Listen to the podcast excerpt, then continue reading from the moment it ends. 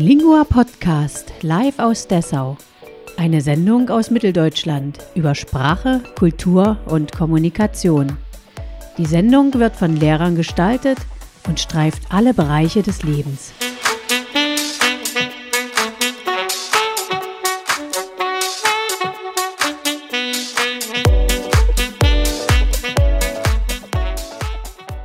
Willkommen bei InLingua Podcast. Heute haben wir einmal zwei Gäste, also etwas ganz Besonderes. Und zwar sind das einmal Jekaterina Irle und Sebastian Schattenmann. Beide sind von der Expo Lingua, einer Messe für Sprachen. Ja, Jekaterina, du kommst aus dem schönen Petersburg, aber bist zugeschaltet aus dem Odenwald. Wie ist denn dein Weg dahin verlaufen? Kannst du ein bisschen davon erzählen? Hallo erstmal und vielen Dank für die Einladung.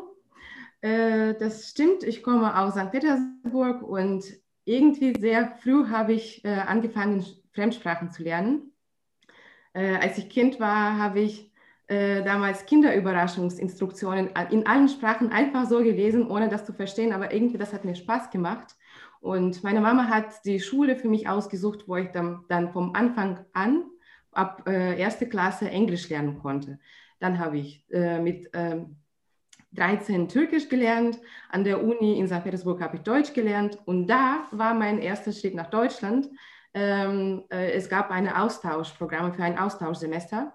Äh, und dieses Semester habe ich an der Uni Potsdam verbracht und dadurch habe ich dann später hier mein Masterstudium absolviert in äh, Fremdsprachenlinguistik, wo ich noch zusätzlich Spanisch und etwas Chinesisch gelernt habe. Und äh, genau, warum ich in Odenwald bin, äh, ist dank meiner flexiblen Arbeit, äh, darf ich aus dem Homeoffice arbeiten äh, und durch meinen Mann haben wir uns dieses, diesen Ort ausgesucht. Toll. Ja, das sind ja eine ganze Menge Sprachen, die du da sprichst. Ja, also Russisch deine Muttersprache, dann hast du Türkisch gelernt, Englisch hast du gelernt, dann hast du Deutsch studiert, dann kam irgendwann Spanisch dazu, ja, und Chinesisch hast du auch ausprobiert. Du bist ja ein wahres Sprachentalent. Ja, ähm, wie macht man das, wie, wie, wenn man so viele Sprachen kann? Also ich kann gerade mal so zwei Sprachen, kommt man da am Kopf nicht irgendwie auch durcheinander? Man kommt immer durcheinander am Kopf. Man vergisst die Sprachen, man muss sie wieder erinnern. Ähm, beim, also beim Sprachenlernen würde ich sagen, wichtig ist die Kommunikation. Am besten idealerweise im Land vom Sprache zu leben äh, und so lange Auslandsaufenthalte für sich zu organisieren wie möglich damit man nicht nur die Sprache selbst verbessert, sondern auch Verständnis für Menschen, für Kultur, für Mentalität. Und ich muss auch zugeben, zugeben dass die ersten paar Wochen in Deutschland saß ich schweigend dort in einer Gruppe von Menschen mit meinen Kommilitonen. Sie haben alle sehr ähm, schnell und sehr gut Deutsch gesprochen und ich konnte kein Wort äh, sagen. Oder während ich einen Witz überlegt habe, das Thema wurde schon dreimal gewechselt und ich konnte, ich hatte nicht mal die Möglichkeit, meinen Witz da endlich reinzubringen. Aber das hat nur ein paar Wochen gedauert. Deswegen ist die Länge von Auf Auslandsaufenthalte auch wichtig. Also du hattest zuerst so einen Kulturschock und musstest dann sozusagen dich da durcharbeiten, ja, bis du dann so auch das ja, eher Sprachschock, weil äh, wenn du in Russland, ich habe in Russland zum Beispiel Deutsch gelernt, ähm, und da hast du nicht diese Umgebung, wo du ständig 24 Stunden am Tag Deutsch äh, hörst. Also ich glaube, mittlerweile hat sich das geändert. Wenn man will, kann man von morgen bis abend äh, auf Netflix alle Filme, Serien und so weiter auf Deutsch umstellen und sich diese Umgebung äh, erschaffen. Aber es ist trotzdem nicht das Gleiche. Und wenn man hierher kommt, man versteht erstmal kein Wort weil in Berlin wird ein Dialekt gesprochen, in Mannheim anderer Dialekt, in äh, München noch ein anderer Dialekt. Und man ja, muss sich erstmal an den Klang der Sprache gewöhnen, um klarzukommen und sich ausdrücken zu können. Aha, tja, und wie war denn das? Welche Sprache würdest du sagen, war die schwierigste von all diesen Sprachen? Ja, tatsächlich Deutsch äh, war der schwierigste, weil Türkisch habe ich mit viel Liebe und viel Motivation gelernt, Englisch sowieso, Spanisch auch. Ich wollte einfach diese Sprachen immer lernen und Deutsch hat irgendwie mich ausgewählt. Als ich an der, an der Universität war, wir durften aus drei Sprachen eine auswählen und ich wollte keine von den angebotenen Sprachen. Mm. Ich habe so lange gewartet, bis irgendwo einfach ein freier Platz ist.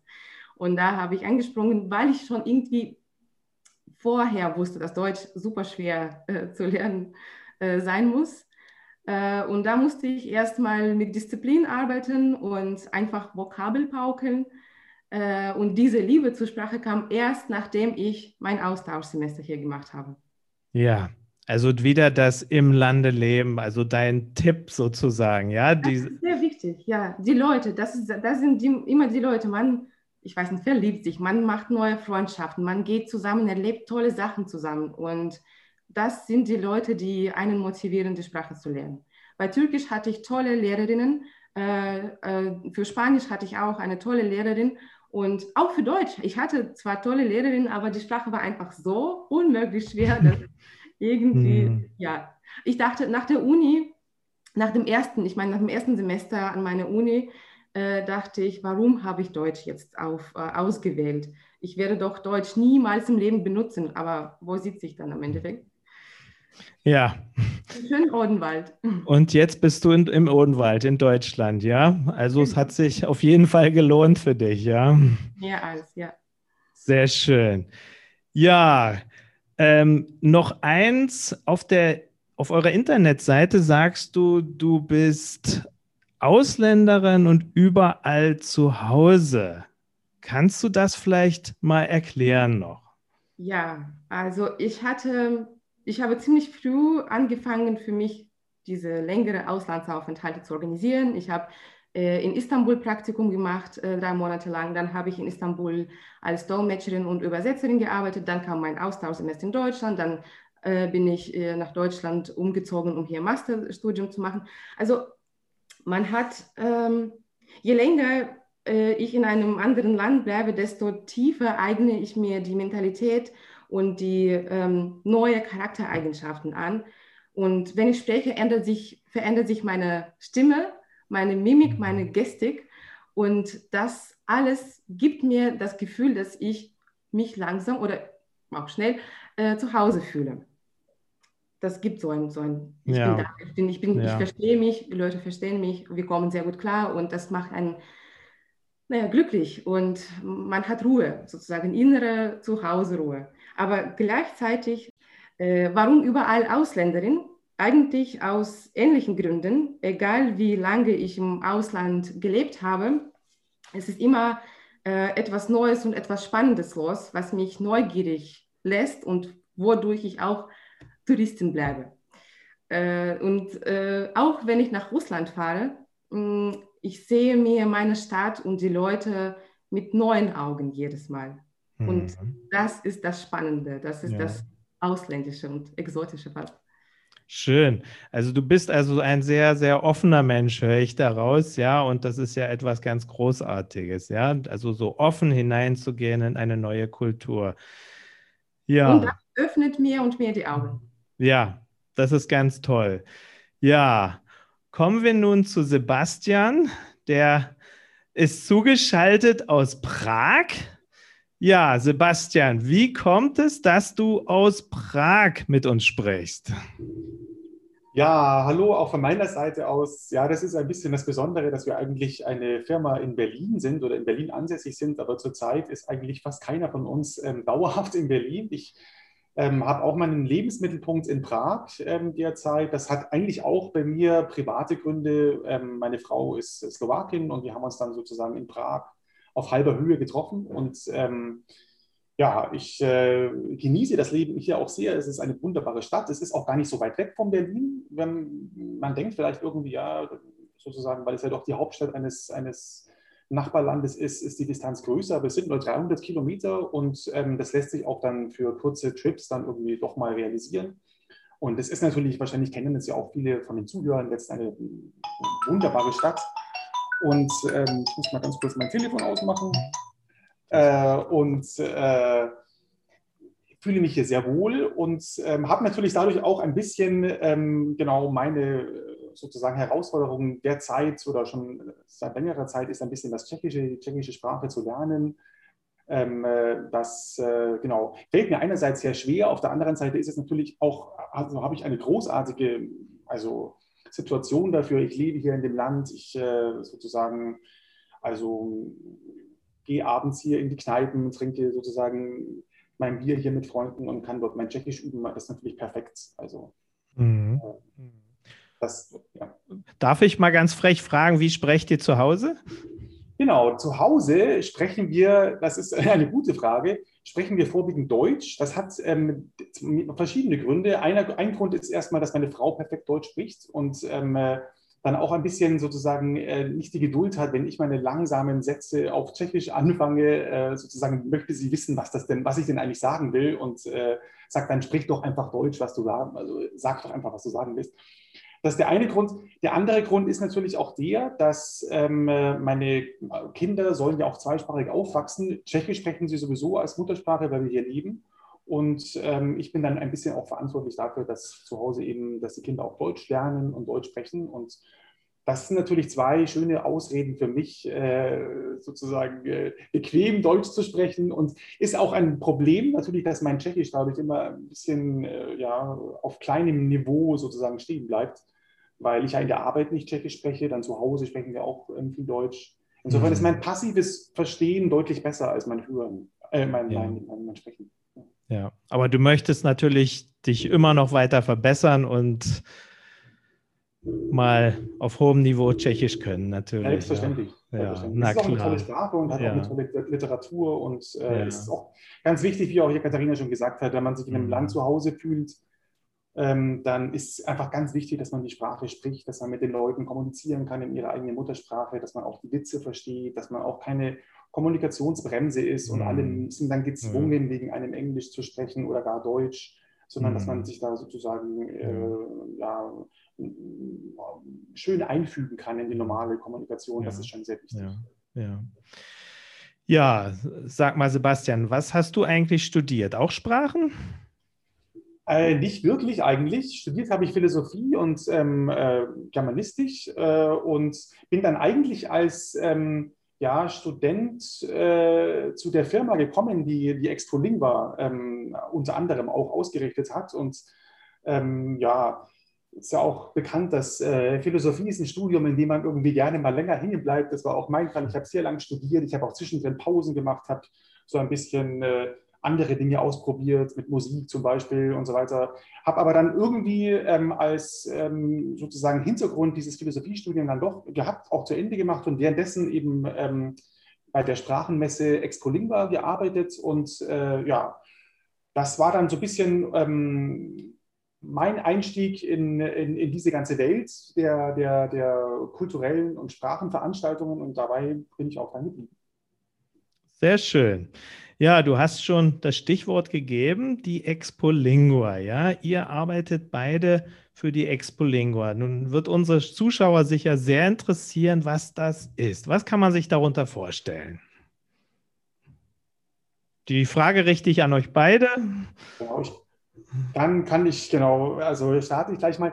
Also die Expo Lingua ist im Grunde genommen, vielleicht kennen es ja auch viele unserer Zuhörer, das ist eine, traditionell eine Messe und eine Veranstaltung, ein Festival für alle Sprachinteressierten, für alle Leute, die an Auslandsaufenthalten interessiert sind, für alle, die ähm, studieren wollen, sei es im Ausland oder sei es Studienfächer, die ähm, internationalen Schwerpunkt haben. Ähm, für alle natürlich Lehrer, Sprachlehrer, die auch professionell Interesse an Sprachen haben, auch über den Lehrerberuf hinaus. Das sind ja auch Übersetzer, Dolmetscher, das sind eine ganze Reihe von Professionals, die auch aus Businessgründen sozusagen mit äh, fremden Märkten zu tun haben. Also man sieht, es ist eine ganz, ganz große, breite Zielgruppe und die alle eben eint ein Thema, das ist die Liebe und das Interesse für Sprachen und andere Kulturen. Und das, äh, die Expo Lingua ist sozusagen die, ich glaube, ähm, wir sagen das immer und ich hoffe, das stimmt auch. Wir sind die größte Veranstaltung in Europa mittlerweile. Es gibt auch nicht so viele Veranstaltungen, die in diesem Bereich zu Hause sind. Und ähm, äh, in, in, in, London gibt es zum Beispiel noch eine. Und, ähm, aber wir sind sozusagen eigentlich, kann man sagen, so schon eine der, eine der größten und ich glaube sogar in Europa, wie gesagt, die größte und ähm, ja, äh, ziehen deswegen auch ein großes Publikum an und äh, die Messe oder die Veranstaltung konnte man sich bisher immer so vorstellen, da gibt es ein großes Präsentationsprogramm mit ganz vielen Vorträgen, mit Workshops, mit interaktiven Sessions, wo die Leute Sprachen lernen können, in Workshops neue Tools kennenlernen, in äh, Networking-Sessions sich selber austauschen können, in äh, Präsentationen äh, sozusagen ja, neue Trends kennenlernen können. Das als einen Bereich und dann als anderen Bereich eben eine große Messe mit ganz verschiedenen Ausstellern, wo man sich über ja, alle Neuigkeiten und neuen Themen, neuen Bereichen in Bezug auf Sprachen informieren kann. Ja, Frage an Jekaterina. Von wo kommen die Gäste der Messe? Die Gäste, die Aussteller oder die Besucher? Beide. Okay, also Besucher äh, kommen es, das hat sich jetzt etwas geändert. Äh, vor Corona äh, zum 70, 80 Prozent kamen die Gäste, die Besucher aus Deutschland und äh, die anderen 30 Prozent äh, aus dem nähen, nahen Ausland und weiterem Ausland. Ich war auch mal Besucherin der Expo Lingua, ähm, also und ich komme aus Russland. Äh, und jetzt mittlerweile, seitdem wir online gegangen sind, es ist super international geworden. Es hat sich schön rumgesprochen und wir hatten ähm, bei der letzten Edition im März äh, 2021 äh, Besucher aus Südamerika, aus ganz Europa, aus Russland, aus Nordamerika. Also wirklich, es gibt kaum eine Ecke, von wo wir keine Gäste hatten. Und die Aussteller sind wirklich von, weltweit, die äh, die Zukunft sehen, äh, mit deutschen Kunden weiterzuarbeiten oder die deutsche Sprachlernende, Sprachlehrende, äh, junge Leute äh, interessieren wollen, genau, in, nee, nicht interessieren wollen. Äh, die sich dafür interessieren. Auf, ja. Äh, genau, Aufmerksamkeit, äh, aufmerksam machen wollen für ihre ähm, Länder, für ihre Angebote und für ihre Lehrer. Genau, also wir sind super mhm. international. Aha, und wie lange dauert die Veranstaltung? Die Veranstaltung in Berlin äh, hat zwei Tage gedauert, einmal am Freitag und Samstag. Und die Online-Veranstaltung dauert tatsächlich vier Tage. Wir fangen am Mittwoch an und äh, sind online dann bis Samstag live. Mhm. Ja, da muss ich mal fragen, wie, wie muss man sich das vorstellen? Wenn ich jetzt das besuchen möchte, logge ich mich dann auf eine Seite ein und habe dann verschiedene Angebote, die ich im Prinzip anklicken kann, je nach Interesse, oder muss ich mich da auch an einen Zeitplan halten oder wie, wie muss man sich das vorstellen? Jetzt für die Veranstaltung online, man kann sich einfach einmal anmelden und man sieht das komplette Programm. Im Moment haben wir noch übrigens kein Programm, mhm. weil die Veranstaltung erst im November stattfindet, aber äh, du kannst dir die ähm, Spring Edition, wenn du jetzt auf Spring Edition gehst, dann wirst du das Programm sehen. Und an Programm wirst du erkennen, welche Themen wir ansprechen. Also es gibt verschiedene Themenbereiche für, Sprachlehr, äh, für Sprachlernende, für Sprachlehrer, für Übersetzer, für äh, Auslandsinteressierte, für Schüler, für Studenten. Also es gibt so mehrere Themen und das Programm ist sehr bunt auch an verschiedenen äh, Workshops und äh, Minisprachkursen, ähm, äh, Meetups äh, und so weiter. Und ähm, wir haben auch einen Ausstellerbereich, wo jede Firma, jede Sprachschule oder Übersetzungsbüro sich präsentieren kann, äh, wo man einen Termin vereinbaren kann für ein Live-Gespräch. Mm, mm, das gibt die es also Seite, also auch, ja. Die, mm. die, Seite lässt sich relativ leicht auch lesen. Äh, sobald wir Event an, das Event ankündigen, ähm, wir verschicken unsere E-Mail an alle unsere Abonnenten und wir machen Werbung natürlich auf Social Media und im Internet. Äh, und die, die gute Sache ist, dass die Teilnahme ist kostenlos. Also jeder, der sich für Sprachen interessiert oder irgendwie angesprochen fühlt oder einfach aus Neugier reinschauen möchte, kann sich einfach kostenlos über die Webseite anmelden und dann ist man da. Schön. Ja, Ähm, Frage auch an euch beide, wie muss man sich jetzt ähm, eure Arbeit vorstellen? Ja, also ihr habt diese Messe, äh, organisiert das irgendwie, aber was macht ihr im Einzelnen? Vielleicht Sebastian oder ja. Das ist eine gute Frage. Also ähm, im Prinzip wissen wir das am Morgen auch noch nicht ganz genau, was der Tag uns dann wirklich bringt. Ähm, äh, aber es hat sich natürlich durch Corona jetzt sehr viel geändert. Also früher kann man sagen, war im Mittelpunkt unserer Arbeit die Veranstaltung, die einmal im Jahr stattfindet. Und ähm, so eine große Veranstaltung braucht natürlich viel Vorarbeit, also viel inhaltliche Arbeit am Programm, Schwerpunkte, Kommunikation mit den Rednern, natürlich auch Marketing, ähm, die ganze Logistik der Veranstaltung vorbereiten. Das sind alles sehr viele Tätigkeiten und das Interessante bei solchen Veranstaltungen ist ja auch, dass man eben ganz viele verschiedene Tätigkeiten hat. Also man ist eben nicht, man macht nicht immer dasselbe und äh, sozusagen hat äh, dieselben routinierten Arbeitsabläufe, sondern mal ist man Grafiker, mal ist man Moderator, mal ist man sozusagen äh, äh Verkäufer, mal ist man sozusagen äh, im Gespräch mit Sponsoren. Äh, also das ist irgendwie schon sehr vielfältig und sehr, ähm, sehr ähm, interessant dadurch. Aber es war, wie gesagt, alles fokussiert auf eine Veranstaltung. Jetzt ist es so, durch Corona kam nochmal ein großer Schub. Also wir ähm, ja, sind jetzt, äh, kann man sagen, zu einem mindestens der Hälfte ein Online-Unternehmen geworden und machen sehr viele verschiedene Online-Veranstaltungen. Das ist äh, insofern nochmal super spannend für uns, weil wir das zunächst auch was neu war für uns. Wir mussten das alles erst lernen und ging uns ja allen so in der Zeit, dass wir da sozusagen so reingeschmissen worden sind in die Situation und irgendwie einfach schwimmen lernen mussten. Aber es geht ja auch nur im Wasser. Also insofern ist das ja auch die richtige, die richtige Weise, das zu tun. Und ähm, das Interessante dabei ist auch, dass wir eben ganz verschiedene sozusagen Inhalte, ganz verschiedene Themen und auch ganz verschiedene Regionen mit diesen Online-Events jetzt ähm, bespielen können. Also wir, nur als Beispiel, wir machen zum Beispiel eine Reihe für Arabischlehrer Lehrerinnen in Deutschland. Ähm, das ist ein ganz spezifisches Publikum mit, und da sind wir jetzt auch schon ziemlich drin und äh, ähm, wissen schon so ungefähr, was da sozusagen an, an, an Thematiken, was da an Schwierigkeiten, an Problemen sozusagen gefordert ist. Das ist super spannend. Aber wir haben auch auf der anderen Seite Mike's Polingua Events für zum Beispiel Französisch, Portugiesisch, Italienisch, äh, was noch? Spanisch, Spanisch, genau, entwickelt jedes Mal ein kleiner Schritt in eine eigene Kultur, in eine eigene Sprachwelt mit ihren eigenen regionalen Besonderheiten. Und äh, ja, das äh, ist natürlich auch immer so ein, ein, ein, eine sehr interessante und ein sehr so facettenreicher ähm, Ausflug dann in eine Sprache. Und jetzt haben wir gerade gestern eine, eine Reihe zur China, zur chinesischen Sprache eröffnet. Also sozusagen, es ist wirklich sehr im Online-Bereich nochmal sehr, sehr ähm, breiter und sehr viel vielfältiger.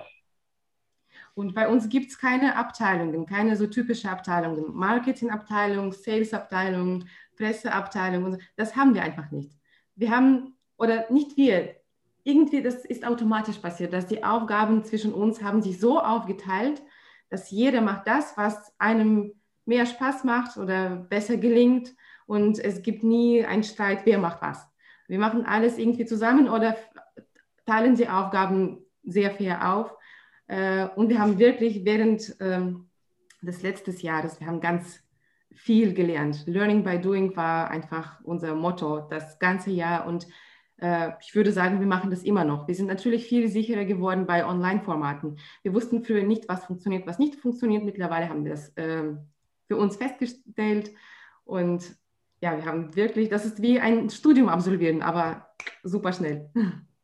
Toll. Ja, da gibst du ein wichtiges Stichwort, Corona. Ähm, ich habe auf eurer Internetseite gelesen, ihr habt dann auch erstmal nachgedacht, wie es weitergehen soll. Denn eine Messe, die ließ sich dann so nicht mehr machen als Präsenzveranstaltung. Ihr seid dann in Online gegangen.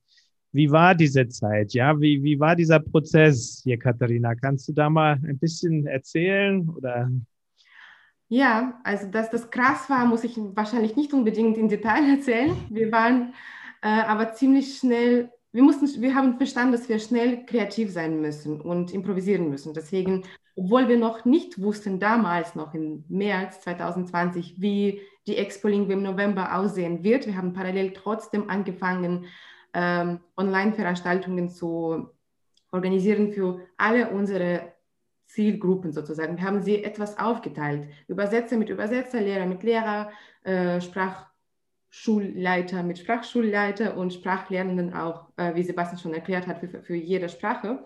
Und wir haben versucht, das erstens motivierend zu machen, zweitens interaktiv und drittens so, dass man danach nochmal entweder uns besuchen will oder äh, Verbindung mit Sprachlehrer ähm, bauen will. Und dafür brauchen wir alles, was wir bis jetzt gewusst haben über Offline-Event, einfach wegschmeißen und uns neu überlegen, wie das funktioniert. Wir haben ehrlich gesagt ein bisschen auch spioniert bei anderen Online-Veranstaltungen, wie wie sie das machen. Wir haben die besten Sachen für uns rausgesucht und äh, ausprobiert. Wir haben natürlich auch selbst ein paar Fehler gemacht, daraus was gelernt, die Fehler analysiert und beim nächsten Mal die Sachen verbessert. Ähm, ja, was war die Frage nochmal?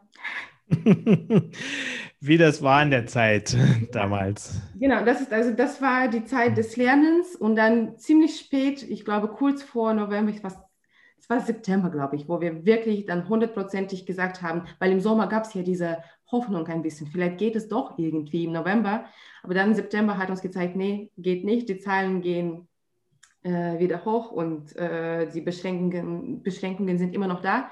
Deswegen müssen wir jetzt sofort aus allem, was wir während dieser Zeit gelernt haben, ein großes Event, ein große, eine große Expringbar machen. Und das haben wir gemacht. Und erst danach haben wir reflektiert, hatten die Zeit, so ein bisschen ein- und auszuatmen und zurückgeschaut, wie das war. Wir haben unsere Besucher gefragt, wir haben die Teilnehmer, die Redner und Aussteller gefragt, wie das war. Äh, ein tolles Feedback bekommen. Und dann haben wir bemerkt, äh, es ist immer noch Lockdown, es gibt immer noch ganz viele Interessenten an Sprachen. Äh, deswegen kam mal im März 2021 neues Format, ein neues Format äh, Spring Edition. Da haben wir uns nur auf das Programm fokussiert, auf das Interaktive. Äh, es ging nicht mehr so um äh, Online-Stände, sondern man durfte wirklich in jeden Kurs reinschnuppern, sich als Lehrer oder als Übersetzer austauschen. Äh, es gab auch so ein paar Formate, wie wir das jetzt machen, behind the scenes, ähm, wie es im Hintergrund sozusagen passiert. Wer sind die Menschen dahinter? Das haben wir auch eingeführt und es ist sehr gut angekommen. Schön. Ähm, Sebastian, wäre es eine Übertreibung, wenn ich sagen würde, dass ihr euch neu erfunden habt? Ich glaube nicht. ich glaube, es ist tatsächlich so ein bisschen. Also ähm, es ist natürlich ähm, zweischneidig. Wir lieben auf der einen Seite den realen Kontakt von wirklichen Veranstaltungen und ähm, es ist auch ein tolles Gefühl, wenn man sozusagen durch eine Halle geht und da treffen sich dann tausend Leute und irgendwie überall ist dieses, sind diese kleinen Gruppen unterwegs, die ihre eigene Sprache gerade austesten oder sich über irgendwelches neues Tool unterhalten oder ähm, einen Workshop zusammen machen. Das ist natürlich alles toll, aber auf der anderen Seite ähm, hat uns auch die Zeit jetzt gelehrt, dass ähm, also online eben sehr, sehr viel passiert im, im Sprachen, in unserem Business generell. Und ähm, insofern war es auch ein bisschen so eine Art, wie ja für viele ähm, Branchen auch, so eine Art ähm, ja, Beschleuniger, diese ganze Krise. Und die hat uns sozusagen ähm, in eine Bewegung der Digitalisierung hineingeworfen, schneller als gedacht die wir wahrscheinlich ohnehin hätten vollziehen müssen. Und damit sind wir auch nicht die Einzigen. Und da ist es eben wichtig, dass man, das hat ja auch Katharina schon gesagt, dass man bestimmte Eigenschaften mitbringt. Also man, man muss man darf nicht zu perfektionistisch sein zum Beispiel. Man muss einfach die Sachen machen, auch wenn man sie nicht kann eigentlich. Niemand kann sie zunächst mal, sondern man muss sie einfach machen und muss aus den Fehlern lernen, muss natürlich auch dann den Mut haben zu sagen, okay, das und das ist nicht gut gelaufen, das und das müssen wir verbessern. Dafür ist auch wichtig, dass man eine Art von guter partnerschaftlichen Beziehung hat, also in der Firma selbst, wie wir das haben. Dass, wir, dass man sich da nicht gegenseitig verletzt, sondern dass man eben äh, auch die Fehler klar ansprechen kann. Und ähm, äh, dann auch, ähm, ja, ist es natürlich so, dass, ähm, das werden ja auch wahrscheinlich viele von unseren Zuhörern wissen, dass ähm, online sieht zwar so aus, dass man sehr, sehr viel ähm, quasi ähm, eben auch online machen kann, aber nichts davon ist eigentlich eins zu eins. Das heißt, dasselbe ist nicht dasselbe. Also man kann natürlich eine Messe online machen, aber eine Online-Messe ist was ganz anderes als eine reale Messe. Und diese Unterschiede muss man auch selber erst im Kopf verstehen lernen. Man muss sehen, was ist eigentlich das Entscheidende. Also zum Beispiel die bloße, jetzt beim, beim, beim Beispiel der Messe, die bloße Übertragung des Bildes einer Halle mit verschiedenen Ständen in den Online-Bereich ähm, sieht erstmal gut aus, macht aber, wenn man es weiterdenkt, in ganz vielen Bereichen keinen Sinn. Im, in der realen Veranstaltung ist man als sozusagen Laufkundschaft gezwungen, durch die Halle zu gehen. Man kann gar nicht anders. In der Online-Messehalle ist das nicht so, sondern man muss motiviert werden, in einen Stand hineinzuklicken und dort ein Gespräch anzufangen. Ist eine ganz andere sozusagen Grundsituation. Und ähm, das, mit diesen ganzen äh, Unterschieden, das war jetzt nur ein einziger Unterschied, diese ganzen Unterschiede, die muss man versuchen zu verstehen und muss dann versuchen, das Beste daraus zu machen und natürlich auch die Veranstaltung so neu zu konzeptionieren, dass äh, genügend Anreize da sind, wirklich ins Gespräch zu kommen, äh, Vorträge zu besuchen, Präsentationen zu machen, zu gestalten und äh, auch anzunehmen.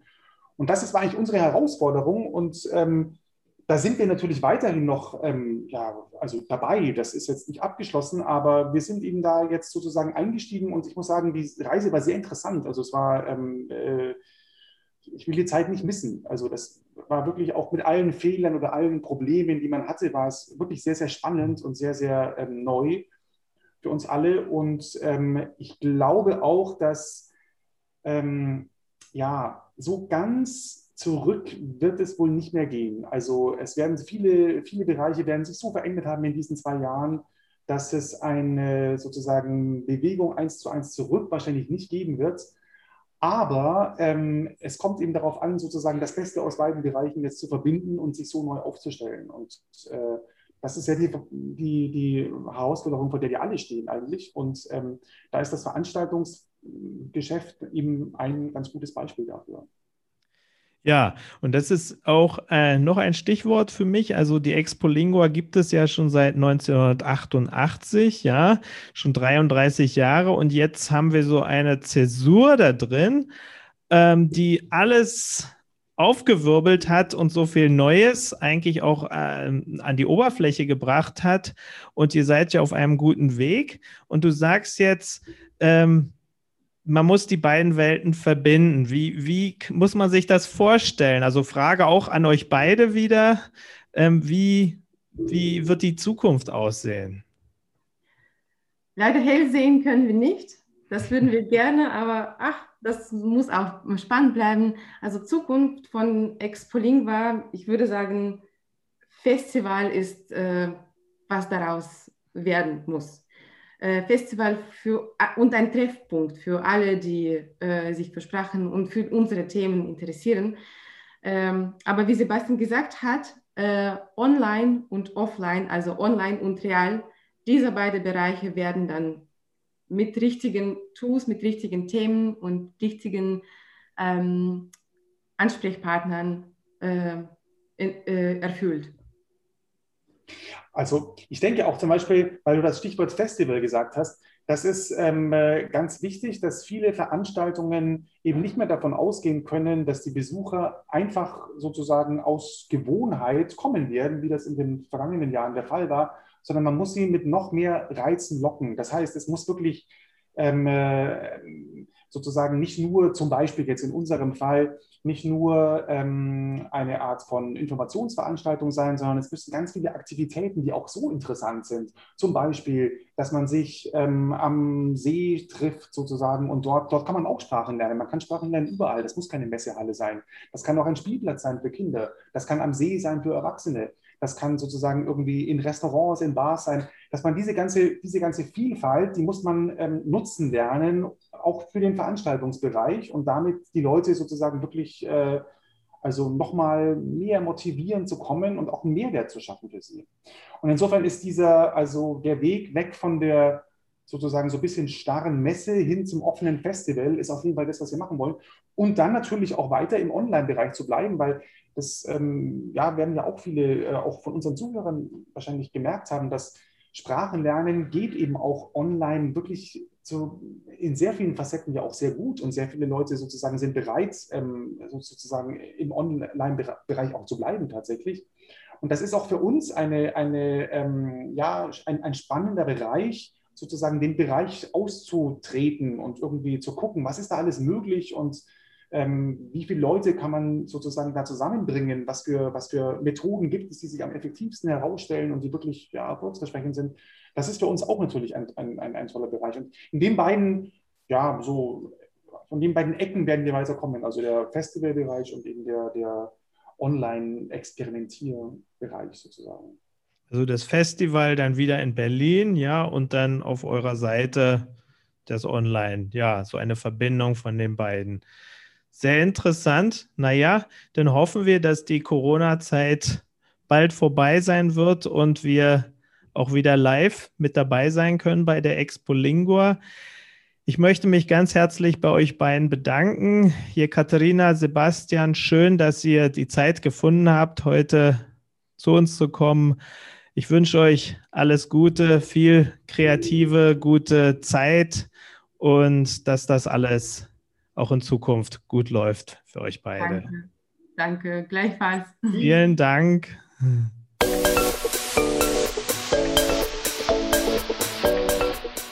Wir hoffen, ihr hattet Freude am Zuhören und erwartet neugierig unsere nächste Folge. Wir freuen uns drauf.